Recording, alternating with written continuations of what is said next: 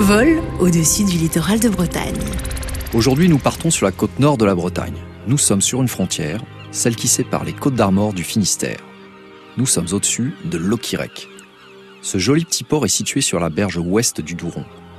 Naturellement tourné vers la mer, les habitants de la commune pratiquaient autrefois la récolte du goémon qui servait d'engrais pour l'agriculture. Accroché à mon aile volante, j'ai 300 mètres de vide sous les pieds et la mer bleu indigo. Je ressens comme une immense bouffée d'oxygène au-dessus d'un paysage bluffant. Je peux vous dire que la nature vue d'ici, elle est belle et elle est généreuse. Elle nous invite à l'admiration et au respect. Je vole en direction de la pointe de l'Okirek, totalement dégagée par la marée basse. Au fond, sur la gauche, on distingue nettement l'immense baie et les côtes d'Armor qui succèdent à la pointe de l'Armorique.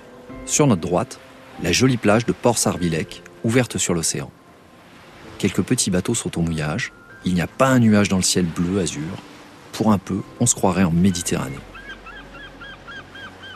Pour embrasser le paysage et photographier l'intégralité de cette immense baie, j'utilise un objectif grand angle de 20 mm. Il y a un peu de vent et mon aile bien vivante dans la masse d'air tangue légèrement de gauche à droite. L'œil dans le viseur, je dois lâcher les commandes pour viser, cadrer et enfin immortaliser cette vue incroyable. Celle-ci fera l'ouverture de mon livre, le début d'une aventure aérienne et photographique au-dessus du littoral du Finistère. Mon conseil photo du jour.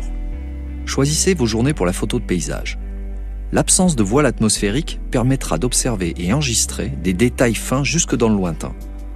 Un petit filtre anti-UV pourra aussi vous aider à éliminer une partie de ce voile. Enfin, rappelez-vous, en Bretagne, ce voile est souvent moins présent par vent d'ouest que par vent d'est.